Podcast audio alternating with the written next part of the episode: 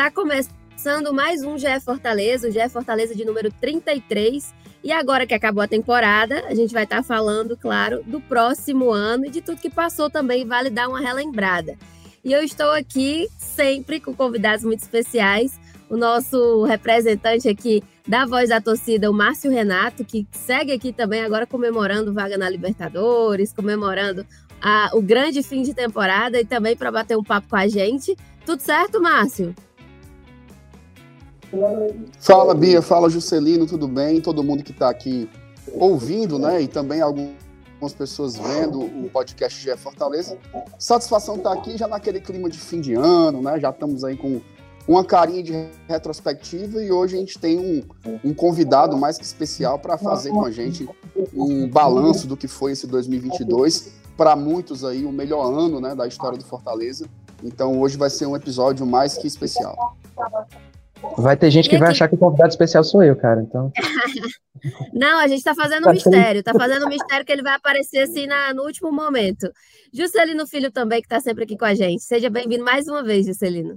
É isso aí, simbora. Vamos falar aí mais um pouquinho do tricolor do PC. Como o Márcio bem adiantou, um ano espetacular. Então é só corra boa. E o nosso convidado especial é o presidente do Fortaleza, Marcelo Paes, que está aqui para falar com a gente muito desse ano que passou e também do que ainda virá, né? Já que o clube já está pensando no próximo ano, já confirmou o Voivoda por mais uma temporada e, claro, né, já está na preparação para disputar uma competição internacional novamente. Seja bem-vindo, Marcelo Paes. Bom dia, Beatriz. Bom dia, Márcio Renato. Bom dia, Juscelino. Alegria estar aqui com vocês. Um abraço a todos do GE Fortaleza a gente bater esse papo aqui, trocar uma ideia, falar sobre o Fortaleza, sobre 2022, sobre o que vem para 2023, sobre futebol em geral, enfim, estou à disposição de vocês. É isso aí. Então a gente já pode começar perguntando e eu jogo para o Juscelino, né, Juscelino? Tu quer começar perguntando para o presidente? Cara, eu tenho, assim, eu pensei primeiro em mil e uma coisas, mas eu sei que a gente tem pouco tempo, né? Inclusive o Vinícius Palheta, o assessor do Tricolor, tá aí de olho nas perguntas. Mas eu vi a árvore de Natal aí atrás, né, no, decoração do cenário do presidente Marcelo. Até brinquei com ele, falei assim: opa, já tá pensando aí no presente que vai vir para o torcedor? E ele falou: não, presente de Natal foi a renovação do Voivoda. Pô, Marcelo, não vem mais nada aí não, cara. Natal tá longe a gente. Tá em novembro ainda. Dezembro é só mês que vem. Não, vamos fazer o seguinte: a árvore representa o Voivoda, né?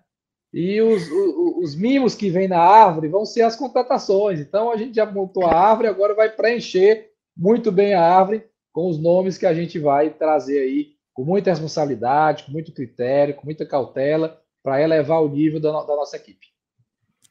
E já que a gente está falando do Voivoda, né, que ele está aí representado atrás de você pela árvore, eu acho que todo mundo quer saber um pouco como foi esses bastidores da renovação, né? Eu lembro que nos últimos, nos últimos jogos, quando Fortaleza já estava garantido na Série A, já estava ali quase confirmando Libertadores também, falava-se muito de como estava sendo essa discussão, né? Se o Voivoda, tá, os representantes do Voivoda estavam falando com, com a diretoria, como é que estava o andamento disso, e ele sempre pedia muita calma, porque queria esperar a temporada acabar. E aí eu queria saber o seu lado, Marcelo Paes, como é que foi? Teve ali o emocional para o Voivoda ficar também, porque a gente lembra que teve aquele momento do aniversário do clube, que ele se emocionou muito com a, com a torcida, mosaico, a família dele também veio até aqui. Como é que foi todo esse processo? Olha, Beatriz, assim, a gente vem extern... vinha externando para o Voivoda o desejo de permanência dele há pelo menos uns três meses, né? Dizer, olha, a gente quer que você fique, essa é a nossa ideia, não trabalhamos com outra hipótese. Isso em conversas informais, em momentos ali, no, no jantar, após um treino, né, após um jogo, de forma leve, mas que ficasse muito claro, né, muito claro que a gente queria contar com a permanência dele.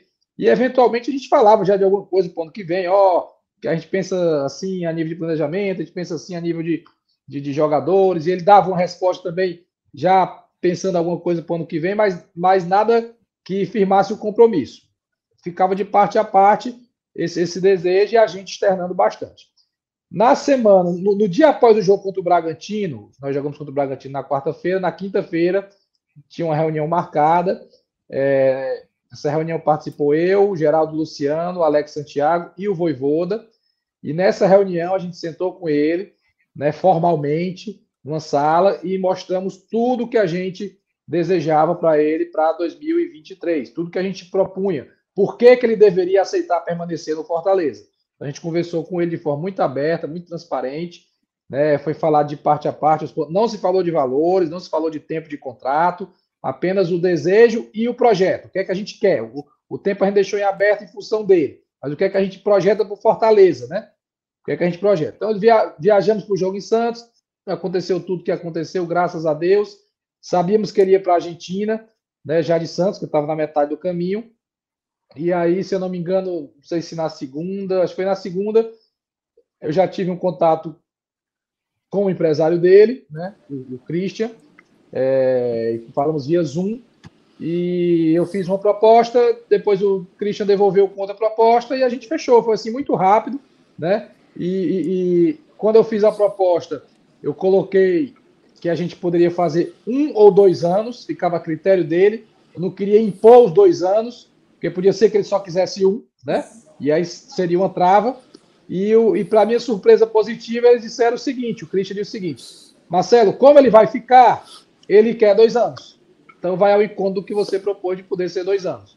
Já que é um projeto, ele quer ficar por dois anos, já que ele está rejeitando, não sei se a palavra é rejeitar, né? já que ele está dizendo não para outros clubes que pagariam até mais, ele pensa num projeto de dois anos. Eu digo, ótimo, estou super aberto ao projeto de dois anos, e aí a gente fechou por dois anos. Então não, não houve muita demora da, da, da conversa é, com, inicial com o empresário ao fechamento. Não houve muita demora, mas teve aí uns três meses de, de paquera, de vamos lá, vai dar certo, a gente quer que você fique, tal, tal, tal. Aí tem todo esse, esse cenário, né? De, de a torcida fez uma festa linda, a torcida, a família veio visitar, né? Os jogadores também se pronunciaram, então tem todo um processo, mas a negociação em si não foi tão demorada.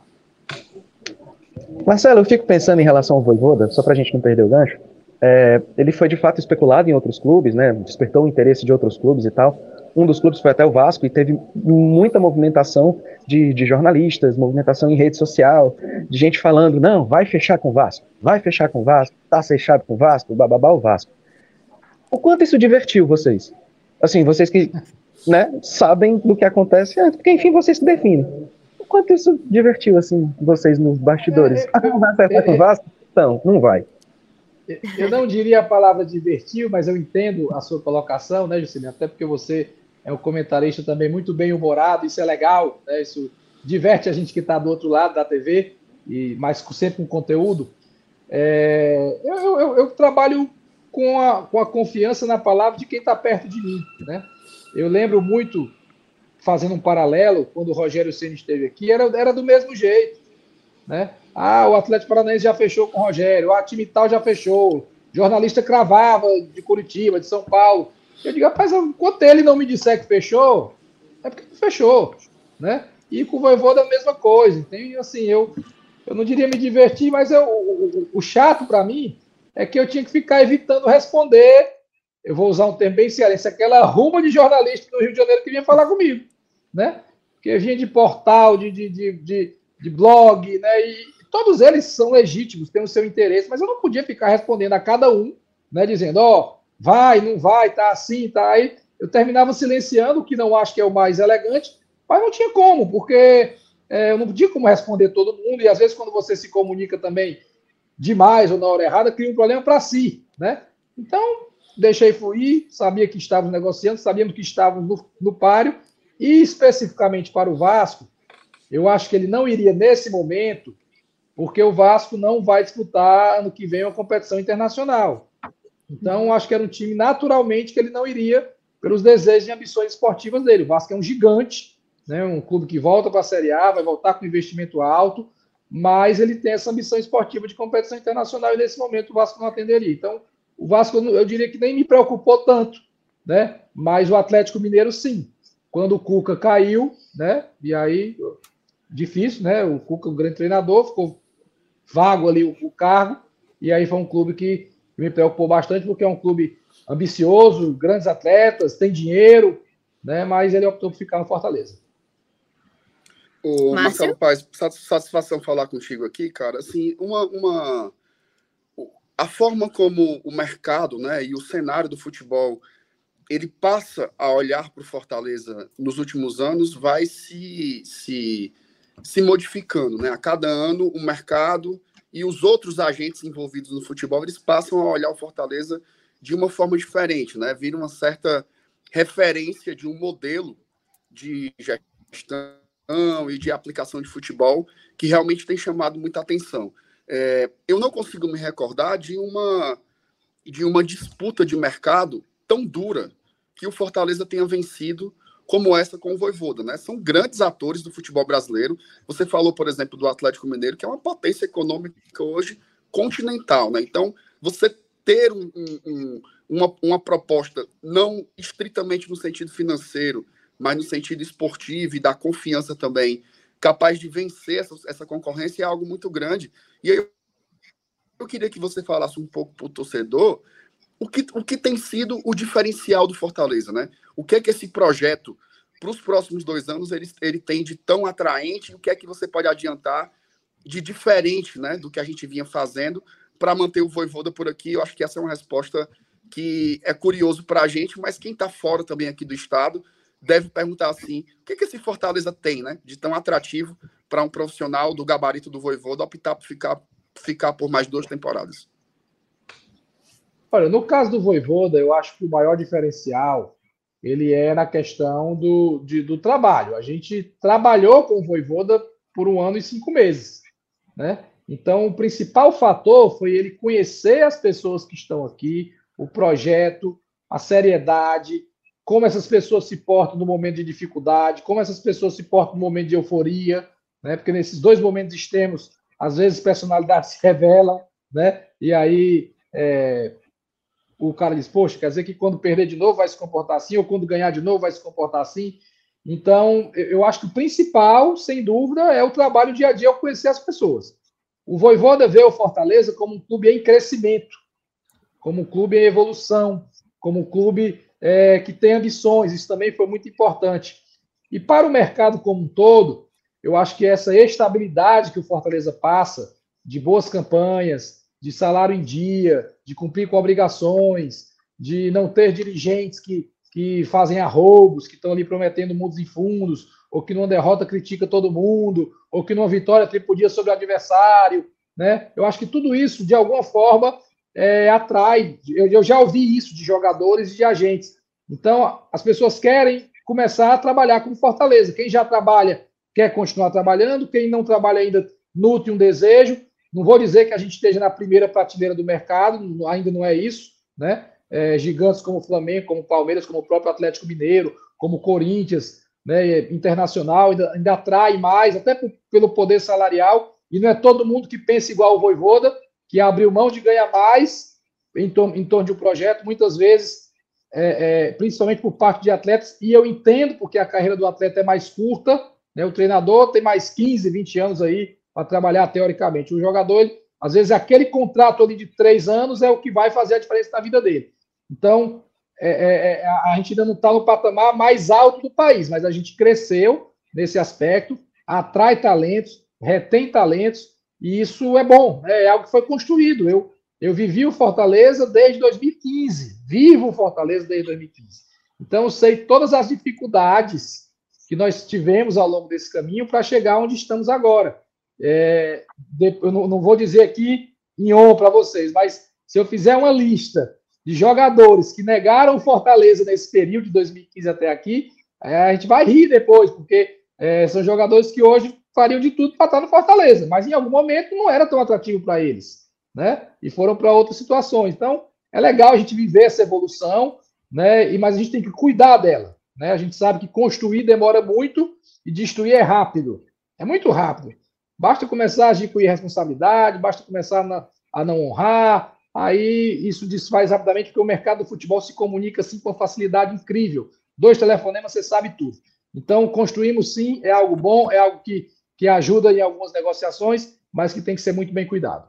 Paz, eu acho que vale relembrar um pouco também de 2022, né? Fazer uma avaliação dessa temporada. Eu acho que você já fez isso várias vezes nessas últimas entrevistas, mas eu acho que é um, um tópico importante para o torcedor ouvir mais uma vez. E também complementando, dizer também o que, é que o Fortaleza espera para 2023, né? Quais são os objetivos para essa nova temporada. Rememorar 2022 e falar de 2023? Isso, objetivos de 2023. Ah, então focar nos objetivos, né? De 23. Sim. Relembrar um pouco da temporada 2022 ali, com os acertos é, e os erros, e já projetar 2023 também. Bem, 22 foi um ano especial, né? Um ano mágico, porque do jeito que terminou, poderia ser um ano trágico. Né? Eu ouvi muito de algumas pessoas, de muitos torcedores, naquela fase mais crítica ali, que a gente ficou na lanterna por 14 rodadas, dizia assim: tudo que você fez não vai valer de nada se a gente cair. Tudo, tudo que foi feito para trás não vale nada. Desse jeito, ouvi de muitas pessoas, né? Porque é, era um pesadelo para as pessoas o Fortaleza se o Fortaleza caísse, né? E a gente conseguiu é, reverter essa situação. E a gente dizia muito o seguinte, cara, fizemos uma campanha muito boa na Libertadores, fizemos uma campanha boa na Copa do Brasil. Se a gente conseguisse salvar o ano, será sensacional. Né? Então a gente tinha essa convicção, mas se não conseguisse, iria deixar uma marca negativa para o ano. A gente está falando aqui de outras coisas, né?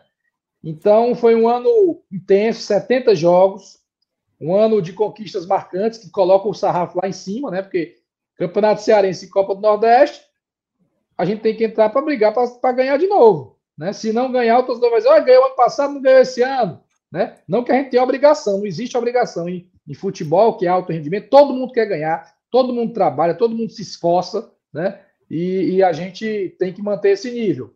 É, chegar novamente, eu já estou projetando 2023, né? estadual e Copa do Nordeste, a gente tem que, tem que ir bem, tem que brigar lá em cima. Chegar na fase de grupos da Libertadores já seria sensacional, né? Porque a gente entra na fase 2, tem que passar da fase 2, passar da fase 3, para chegar na, na, na, na, fase de grupos. Aí na fase de grupos vai depender de sorteio, lembrando que a gente vai entrar no pote 4 de novo, né? Porque quem vem da, da Libertadores, né, da, da fase 2 e 3, entra no pote 4, então é, é, é, são desafios diferentes da Libertadores do ano passado, diferentes, e tomara que a gente consiga chegar à fase de grupos. Copa do Brasil é uma competição extremamente atrativa, uma competição é, que tem uma questão financeira envolvida muito boa, mas depende muito de sorteio, né? sorteio pode ser mais favorável, menos favorável, mas vamos tentar aí de novo chegar nas quartas de final. Passar das oitavas já é algo muito bom. Isso, isso seria bom a nível de ranking, seria bom a nível financeiro. E no brasileiro, que a gente possa. É, se a gente terminar na posição que terminou, é maravilhoso. Mas se puder ser com sofrimento menor, é melhor, né? Se a gente puder fazer uma campanha mais linear, seria melhor. Porém, a gente não, não, não define como é que vai ser, e uma coisa envolve a outra. Notoriamente, esse ano de 2022, o foco na Libertadores tirou foco, tirou força na Série A, perdemos com isso. A janela de transferências foi um dificultador, porque a gente só pôde dar o up do elenco em determinado momento, coisa que já poderia ter sido feito antes, caso não houvesse a janela, mas é a regra do jogo, tem que se adaptar. E eu acho que o antídoto para isso é já desde o começo do ano começar com um elenco mais forte, mais numeroso, para suportar essa transição, para suportar esse período de mais jogos. Então, essa eu acho que é a grande lição que a gente tem para 2023, com a plena consciência do seguinte: eu aprendi que futebol é um livro que tem 365 páginas. Terminou, fecha o livro, bota na estante, olha com carinho, mas tem que construir um novo livro. Tudo que a gente fez em 2022 não vai valer para 23. Essa é a verdade, eu já vivi isso na pele. 2019 nós fizemos um ano sensacional. Também se dizia o maior ano esportivo da história do clube. Ganhamos Cearense, ganhamos Copa do Nordeste, nono no Brasileiro, vaga na Sul-Americana. Quando foi 2020 que a gente teve dificuldade, parecia um inferno, que nada funcionava, que ninguém prestava, que todo mundo era ruim. Então, 19 não valeu para 20. Então, eu sei que 22 não vai valer para 23. A gente tem que entrar em 23 com muita ambição, com muito trabalho, para entregar algo de alto nível. Qual é o nome do livro de 2022? O livro é difícil, viu? Assim, eu tenho que pensar, Márcio, tenho que pensar. Por mais que for Juscelino. Juscelino. Ô, Juscelino, né? eu tenho que pensar. Mas, tá, sei lá, você que é super criativo, eu aceito a sugestão sua. Tá, já, eu mando a sugestão para o Paleta e a gente negocia aí o. Pronto, legal, o legal. Negociar os royalties. Tá certo. Eu fico pensando, Marcelo, é, é, tu falou agora há pouco da questão do patamar do Fortaleza, né? E durante a tua gestão, né, nos últimos anos, o Fortaleza ele meio que virou aquele foguetinho no ranking, né, da CBF. Tava em 2018, acho que era o 42 segundo e agora chegou a sétimo, na frente de outros gigantes do futebol brasileiro. E assim, o livro de 2023 promete, né, promete muito, tem tudo para ser, mais uma vez, né, o maior orçamento da história do clube, uh, virão contratações por aí, mas acho que sétimo lugar hoje no ranking dá para ser considerado pouco? O ano que vem quer de repente um sexto? Sim? Não, não, não pode ser pouco de forma alguma, Juscelino. É, é algo grandioso, extremamente grandioso. Primeiro que o Fortaleza nunca tinha conseguido, chegava nem perto, né? E segundo, que nenhum clube do Nordeste nunca conseguiu, né? Se fala muito, ah, maior, quem é o maior do Nordeste, né? Quem é, tem essa fala, vai para lá, vai para cá, né? Eu acho que historicamente Bahia Esporte tem, tem uma força muito grande na região, histórico, título nacional, presença em Série A, jogador para a seleção brasileira. Mas eu acho que nos últimos anos o Fortaleza vem ocupando esse posto e, e esse posto pode ser é, atestado em vários fatores. No ranking é, nas posições ao término dos campeonatos brasileiros nos últimos anos. A gente tem um, um caminho muito bem feito ultimamente. É, e o ranking, para mim, Juscelino, é, é, é, é, com muita alegria que eu vejo o ranking, sabe?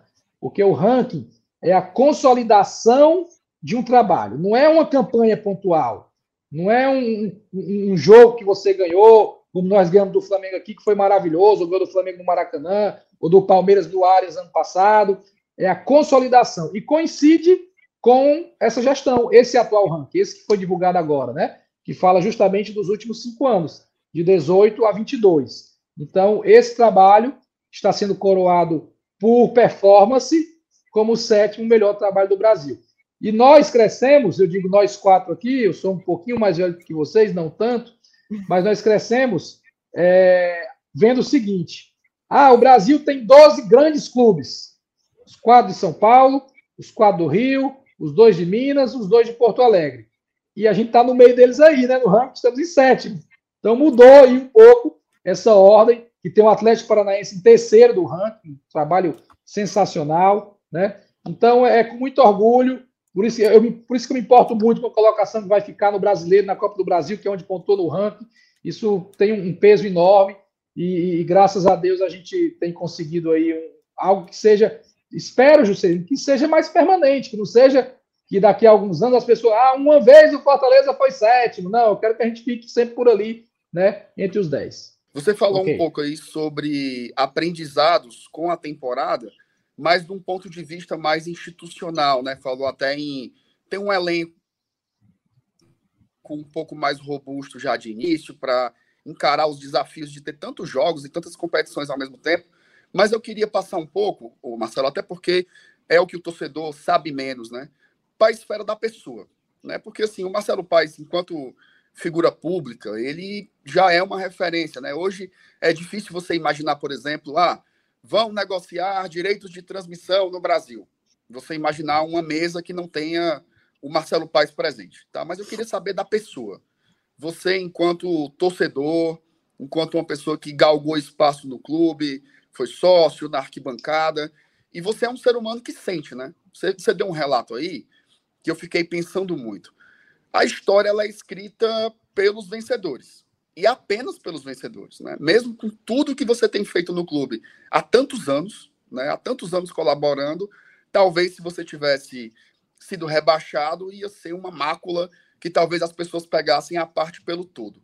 Como é sentar na cadeira de presidente, né?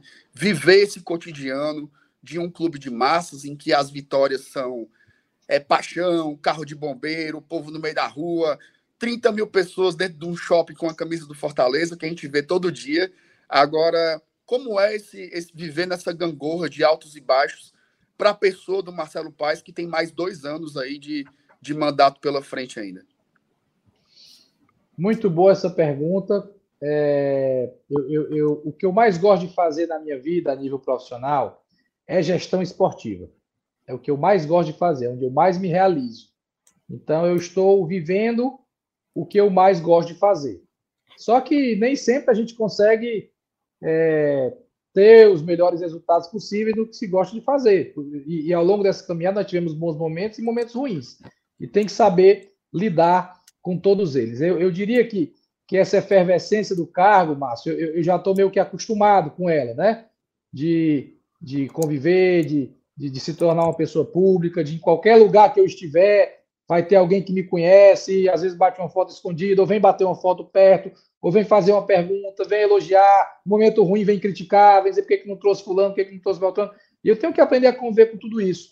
Eu sei que o Fortaleza é um clube de massa, né? E clube de massa é, de multidão, você está sujeito a tudo, a todas as formas de opinião, de opinião. E futebol não tem nicho. Futebol não tem nicho, certo? Futebol você vai do operário mais simples ao presidente da República que gosta. Você vai é, homem, mulher, qualquer classe social, qualquer idade, qualquer gênero. É, o, o cara da umbanda e o cara que gosta de música clássica. Tem de tudo no futebol. E a gente tem que saber conviver com isso, respeitar né, as diferenças, mas, sobretudo, unir em torno do que é mais importante. Não importa o que você é, o que você gosta. Se é o Fortaleza, a gente tem que estar junto. Né? E por isso que eu faço muito aquela pergunta: é bom para o Fortaleza? Se é bom para o Fortaleza, faça. Se não é, se é bom para você, ou para o fulano, ou para o ciclano, não faça. A gente, tem, a gente tem que se pautar por isso. Mas é, essa, essa esse cargo ele traz exposição, traz coisas positivas e negativas. Quando está ganhando é bom, sai na rua, todo mundo cumprimenta. Quando está perdendo, fica em casa. Essa é a verdade, que você está sujeito a ir para um restaurante, a ir para um lugar e ser hostilizado, e isso não é legal, principalmente para a família. E a minha família sabe disso, sabe como é que funciona. É, e eu vou viver isso com a máxima intensidade possível, com a plena certeza de que nada é garantido, de que o que fizemos só vale daqui para frente, né? Hoje, o, o, o torcedor hoje está assim, ó. Contratou o Voivoda, legal, beleza. Mas já já ele está cobrando por contratação de jogador. Entendeu? E eu sei que é assim. Já já. É... Rapaz, não vai trazer ninguém, não. Libertadores tem aí, cara. Vamos reforçar esse elenco. Né? Aí na hora que você traz um, né? Vamos supor que o, o Joãozinho, você tá, a gente tá buscando o Joãozinho. Aí todo. Joãozinho, Joãozinho, Joãozinho, Joãozinho. Aí Pô, falou assim o Joãozinho. Aí, sim, quando é que chega o próximo? É desse jeito. Eu já sei. Tudo isso eu já, já vivi. falar né? assim, né? O CR7 está livre, Marcelo Paz. E aí? Né? Não, chegou. Rapaz, ontem eu recebi vários torcedores que me mandaram um print lá da saída do CR7. E o que eu acho legal é que eles acham que o Fortaleza pode trazer. Mas isso é legal, assim, de verdade. Eu não estou ironizando, assim, é porque as pessoas hoje acreditam no Fortaleza. Né? Eles sonham que o Fortaleza pode trazer. É impossível trazer um jogador como o Cristiano Ronaldo hoje. O Cristiano Ronaldo é, é, é a maior personalidade esportiva do futebol no mundo, né? Maior número de seguidores em rede social. É, é uma coisa que transcende muito o futebol. Mas quando as pessoas olham e acham que é possível, que algumas mandam em tom de brincadeira, mas outras mandam achando que dá mesmo. Então é legal isso, porque isso mostra que de alguma forma o Fortaleza colocou sonhos nessas pessoas, né? E a gente tem a responsabilidade de manter esses sonhos bem ativos e bem vivos. Posso emendar, emendar uma aqui rapidinho? Pode, pode, vai. Para não perder o gancho aqui com, com o Marcelo. Como é, cara, que é mediar? É, porque assim, o futebol, ele era para ser sempre uma coisa boa, né? Se você for pegar assim os, os, as coisas que me fizeram torcer pelo Fortaleza, são memórias afetivas boas, né? De ir para o estádio, de, sei lá, de chupar um marujinho no estádio, de, de comer uma batatinha, dar resenha na arquibancada, da, de, de, da torcida organizada fazendo a festa para entrar no PV. São sentimentos bons, né? Como é que funciona essa mediação entre estimular os sonhos, né? Porque o torcedor precisa manter essa chama acesa de querer sempre mais, de querer um Cristiano Ronaldo no clube, mas ao mesmo tempo você não é, nunca foi, pelo menos eu nunca vi, um cara populista, né? Que chega assim, olha, ano que vem entreguem as taças. Vamos ganhar tudo. Agora é o, é o novo Atlético Paranaense e tal. Não. O Fortaleza continua. Olha só o que você colocou. As metas do ano, do ano que vem, elas são muito semelhantes às metas desse ano, né? Uma classificação para a competição internacional, chegar brigando na Copa do Nordeste, no estadual, você não promete entregar o troféu. Como é que é estar tá nesse, nesse, nesse pêndulo aí, né? Entre o sonho, mas entenda um pouco o nosso contexto. O Fortaleza ainda é um clube emergente. Mas é, nessa sua pergunta, você falou uma frase que eu acho que deveria ser um mantra, né? O futebol é para ser só de coisas boas. Né? E, e, quando eu digo só de coisas boas, a, a derrota faz parte da caminhada, um título que não alcança, mas o futebol é entretenimento. Na sua, na sua essência, é entretenimento. Então, e é tem um que ser para né? se divertir. E é um jogo, que, que ali tem uma disputa. Então, é, é a par de, de, de vitória ou derrota, de conquista ou não conquista, é para ser uma experiência boa como um todo. É, o meu estilo é esse mesmo que você falou. Né? Eu, eu, eu, prefiro surpreender do que frustrar. Quando se coloca uma meta muito alta e não atinge, você está frustrando. Quando se coloca uma meta mais racional e você supera, está surpreendendo. E, e, e eu acho mais prudente a gente ir nessa linha, porque futebol tem tantas variáveis, né?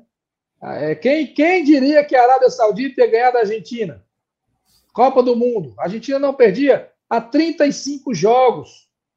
Perdeu para a Arábia Saudita que não ganha de ninguém. Né? Não sei se foi a primeira vitória da história da Arábia Saudita em Copa do Mundo, ou uma das primeiras. Então, o futebol tem isso no mais alto nível, em níveis menores. Então, não dá para a gente chegar aqui e cravar. E realmente o populismo não é comigo. Né? Eu aprendi, né, isso é bíblico, que existe a porta larga e a porta estreita. A porta larga é a do populismo, é a da fala fácil, é o de vender facilidade, é o de, é do encantador de serpente, que ah, aqui a gente vai ganhar, e é assim, nós somos isso, aquilo, aquilo outro. E a porta estreita é a da retidão, é a do trabalho, e a porta estreita é a que poucos entram. A porta larga, a maioria entra. A porta estreita é a que poucos entram. Então, eu prefiro trabalhar na porta estreita, né, com sem falsas promessas, sem bravata, né, com, com seriedade e com trabalho. Aí o trabalho faz com que as pessoas possam sonhar. Os resultados fazem com que as pessoas possam sonhar. Uma coisa legal é, é quando a gente começou a recuperação ali, é, saindo das últimas posições, muita gente da torcida já dizia: nós vamos para Libertadores. E eu dizia: é a expectativa muito alta isso, eu não vai dizer, jogo a jogo, calma, jogo a jogo. Mas como a gente fez a torcida sonhar no anterior, jogando a Libertadores, o cara está com um sonho vivo, né? E a gente chegou na oitava colocação pela primeira vez na última rodada. Você pegar o gráfico, não sei se teve uma rodada antes que ficou em oitavo, mas era nono, décimo e tal, a gente foi subindo e ficou ali nono, décimo, nono, décimo, e chegamos à vaga na última rodada. Então, foi o trabalho que levou, não foi assim, não se preocupem, vamos sair do rebaixamento e vamos chegar na Libertadores. Era uma loucura se eu dissesse isso ali na, na 21 rodada, na 22 rodada, mas tinha torcedor que já acreditava, né? E depois eles mostraram para mim: Oi, presidente, tá vendo que eu escrevi lá em Júnior? Libertadores, viu? Então, deixa eles, eles sonharem e nós vamos trabalhar para buscar realizar esses sonhos. Ali no minutinho final, né, da última rodada, nos últimos minutos da. No minutinho da final, última... olhando no aplicativo ali se o gol do América foi anulado ou não. Requintes de, meu Deus do céu, né? Tem só é, ali. Requintes de felicidade. Exatamente. Paz, mas falando de, de futebol, de elenco, né? Você estava falando que planejava um elenco mais numeroso. Eu queria saber se dá já para cravar um número de jogadores em que o Fortaleza vai começar a próxima temporada e quais são as necessidades que vocês já estão mapeando por aí. Não, número, número não vou cravar, certo? É porque o número é muito fácil de inflacionar. Você puxa três jogadores da base, bota o elenco principal e diz que o elenco é maior. Então, o que vai importar, na verdade, é, é, é, é a qualidade dos atletas que estão dentro do elenco em condição de jogar qualquer jogo. Em condição de jogar qualquer jogo. É, a gente vai buscar um lateral direito, a gente vai buscar um zagueiro, a gente vai buscar lateral esquerdo, podem ser até dois, porque com a possível saída do Juninho teria que ser dois, né? É, mais um jogador de meio campo e mais um atacante. Isso é o básico certo? Pode ser que tenha algo a mais do que isso. Mas essas posições aí a gente certamente vai preencher. A, a gente está chegando, acho que na reta final, né, Bia? Seriam mais ou menos uns 40 minutinhos, né? É, a gente está quase encerrando. Tá. Faz curiosidade aleatória. Vai ver os jogos da Copa onde, cara? Em casa. Do Brasil, no caso, né? Junta família, junta a galera, junta, junta família, família, faz, junta família. faz aquele aqui, churrasco, amanhã... resenha. Vai torcer pro Brasil, né, paz? Não pra Argentina. Muito! Rola aquele não, jamais. A gente Rola é rival. Não, não faço colão, não. A gente brinca, né? O legal, a minha família tá, tá num estágio bacana que tem crianças, né? Tem o Mateu novinho, o, o, o Sávio, meu irmão, tem um filho de dois anos, o Eduardo. Então vai, é meio que um encontro assim das crianças também. O meu pai que mora em Pacajus vem. Então vai ser um encontro familiar baseado no futebol. São essas memórias, né, Márcio? Que o futebol traz para a gente, de momentos, de encontros, de alegria. Então, pretendo. Eh, os dois primeiros jogos certamente vai ser aqui em casa. Né? Não, não, não devo ir ao Catar, até agora não tem nada programado de ir ao Catar, passagem, nada. Então, a tendência é que eu, é que eu não vá. Então, vou voltar por aqui, vou estar trabalhando e, e curtindo com a família esse momento legal né, de Copa do Mundo. Adoro Copa do Mundo, adoro a seleção brasileira. Né, vou torcer muito, desejo que seja Hexa. E sendo Hexa, eu vou me sentir ali feito parte de 0,0 alguma coisa de por cento, porque tive na caminhada junto com eles e, e, isso torna a torcida ainda maior. Mas independente de qualquer coisa, eu gosto demais da seleção brasileira e vou estar torcendo com todo o coração. Ô, Paz, ontem é, o perfil do Fortaleza compartilhou até um vídeo do Romero falando sobre a seleção argentina, que ele achava que alguém ia ser artilheiro lá. É, e acabou que a Argentina perdeu, né? Exatamente. E a gente comentou muito aqui na redação, tanto de Romero quanto Voivoda, como será que eles estavam nesse período, né? Até porque o, o Abel, uma declaração dele ficou muito famosa, que ele disse que não ia se importar com Copa agora que estava de férias, né?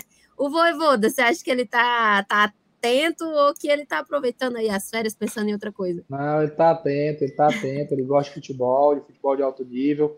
É, ao longo desse período junto, a gente teve sim aquela rivalidade de Brasil e Argentina de tirar onda um com o outro, e não só no futebol, tinha um jogo de vôlei, aí o Brasil ganhou da Argentina no vôlei, o Brasil perdeu. Então a gente cultivou muito de forma respeitosa essa rivalidade ali de Brasil e Argentina, né, de Copa do Mundo. Então isso é bem legal. A gente a gente brinca uns com os outros na rivalidade mesmo. Nós somos brasileiros, torcendo pelo Brasil, eles são argentinos, mas sempre com muito, com muito respeito. Eu tenho certeza que ele está acompanhando, o Naruel auxiliar, o Gaston, assim, adoram a seleção argentina, então eles estão acompanhando, estão torcendo, mas hoje quem pode tirar onda é a gente, que a Argentina perdeu né, num jogo ganhável, digamos assim, e que amanhã a gente estreia com vitória.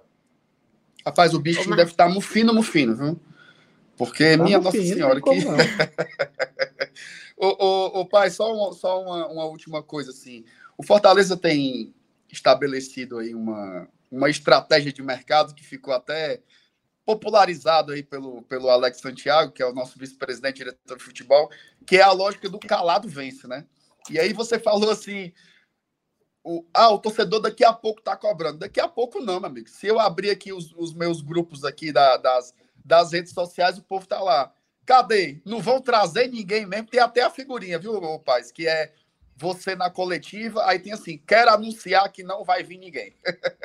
mas, mas, aí a gente sabe que esse, esse período agora, esse ato né, entre os jogos, ele é mais para o torcedor. Né? E vocês estão aí trabalhando. Fala brevemente aí como é que é esse cotidiano aí em, é, intertemporada, né? O que é que vocês fazem? Como é que funciona a avaliação de nomes e tal, o diálogo com, com a comissão técnica, né, que ainda está fora do país. Dá só um, um, breve relato de como é esse momento de agora. É, eu gosto muito de trabalhar com o Alex, que é um cara especial, um cara inteligentíssimo, assim, de valores, porque a gente é do mesmo jeito, né? Esse calado vence, eu, eu, eu também já fazia há mais tempo, quando era o diretor de futebol e ele entende e faz isso com maestria. Então, é a nossa forma de trabalhar, sem bravata, sem elevar a expectativa e realizando. É, é um período que a gente começou a conversar com o Voivoda ontem, né? né foi anunciada a, a, a contratação dele, acho que na sexta-feira, né? E aí ele pediu que até segunda se dedicasse aos filhos, está uma semana na Argentina, e ontem a gente já começou a conversar, a, a, a falar de nomes, a falar de, de, situações. Agora, entenda o seguinte: eu sei que o torcedor não vai entender isso em geral, porque ele quer a contratação, porque a contratação ela é, ela é, uma, é ela é uma alegria, né? ela é um momento de alegria, é um momento de esperança. né? O torcedor adora contratação e a gente sabe disso. Mas o momento do mercado é o seguinte: é o pessoal pedindo lá em cima e os clubes pedindo lá embaixo. Então o mercado ainda vai se ajustar, certo? Um jogador que é um pouco mais disputado, o cara vai pedir o máximo que puder. Se alguém pegar, ok. Se não pegar, ele vai baixar um pouquinho, aí vai baixar um pouquinho, até chegar num patamar normal. Então a gente tem que ter ambição, contatos muitos já estão feitos, mas o fechar depende de uma razoabilidade. Senão você sai fechando tudo que, que, que a primeira proposta que aparece, onera o clube, contratos longos, contratos caros, e essa conta chega, né? Então a gente tem que agir com responsabilidade, ainda tem muito tempo para começar os campeonatos. Nós temos um elenco praticamente 80% montado, né, de jogadores que já têm contrato. Então, calma, cautela, ousadia na hora certa, mas o momento é esse, é o pessoal pedindo muito e os clubes oferecendo menos. Como um todo, viu? Como um todo, não é só no Fortaleza, não. É como um todo. Ô, Paz, para encerrar, eu queria saber se já tem uma previsão para o orçamento do ano que vem, né, do Fortaleza. Tá, é, é, Beatriz tem, mas eu não me sinto à vontade para falar aqui, porque isso vai ser apresentado primeiro ao Conselho Deliberativo. Então, por uma questão estatutária, por um respeito institucional entre a diretoria executiva, que eu presido, e o Conselho Deliberativo, a gente primeiro apresenta para o Conselho, uma vez aprovado, aí isso vai ser divulgado para a mídia. Ok. Então, posso perguntar outra no lugar dessa? Pode, bora. É, em relação ao pessoal que vai voltar de empréstimo, Fortaleza está pensando em contar com alguém? Dá para falar algum nome aí? Não, eu não gostaria muito de falar de nomes, né? Porque aí a gente coloca assim o jogador ou, ou numa situação A ou numa situação B. Uhum. É, isso também está sendo avaliado com a comissão técnica né, de, de que caminho vai ser dado para os atletas que voltam de empréstimo. Tem seis, se eu não me engano, né, de mais relevância, né, Igor Torres, Coutinho, Bruno, Luiz Henrique, Edinho, né, é, devo estar esquecendo um. Jussa. É, e, e, são e o Jussa, e o Jussa. Então, isso aí a gente vai discutir internamente e, naturalmente, dar um encaminhamento de acordo com o elenco que a gente quer montar para 2023. Ok próximas semanas, né? E Natal, Ano Novo, podemos ter surpresas aí. A gente vai estar atualizando tudo lá no ge.globo.ce.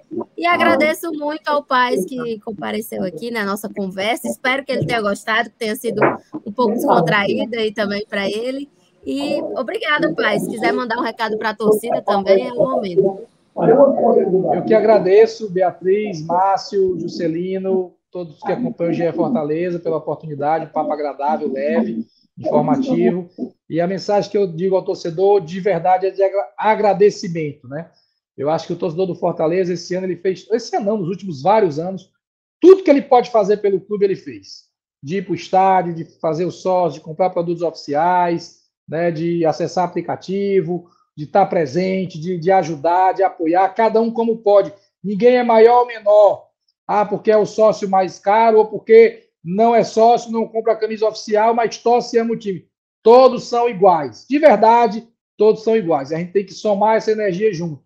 Então é um momento de agradecer. O torcedor do Fortaleza ele faz tudo que ele pode pelo clube. Eu, eu sinto isso, né? Eu tenho essa, essa percepção muito clara e que a gente siga sendo merecedor, né? De que eles se esforcem dessa maneira, porque é coletivo. Quanto mais gente participando, quanto mais gente ajudando, quanto mais gente consumindo, melhor circula tudo e a gente vai ter mais possibilidade de fazer um clube mais vencedor. Então, a palavra é de agradecimento. Obrigada também, Márcio, que está sempre aqui com a gente, marcando presença, trazendo a opinião da torcida. Valeu. Imagina, tamo junto. Valeu, Marcelo Paz, satisfação mais uma vez. Bia Juscelino. Episódio hoje foi primeiro. Todo mundo vai, vai curtir, com certeza. Valeu, Jans. Valeu, negada. Tamo junto. Marcelo, muito obrigado pela, pela presença. Bons rachas aí também, que eu sei que você bate uma bolinha, faz uns gols, Não pessoal. É? Isso. É bom. Estavam comentando aí sobre o desempenho. O homem é bom também dentro das quatro linhas, né? Valeu, pessoal. Valeu, gente. Obrigada a você que ouviu até aqui. Esse podcast tem coordenação do Rafael Barros e gerência do André Amaral. E a edição foi do Bruno Mesquita. E a gente encerra aqui. Valeu.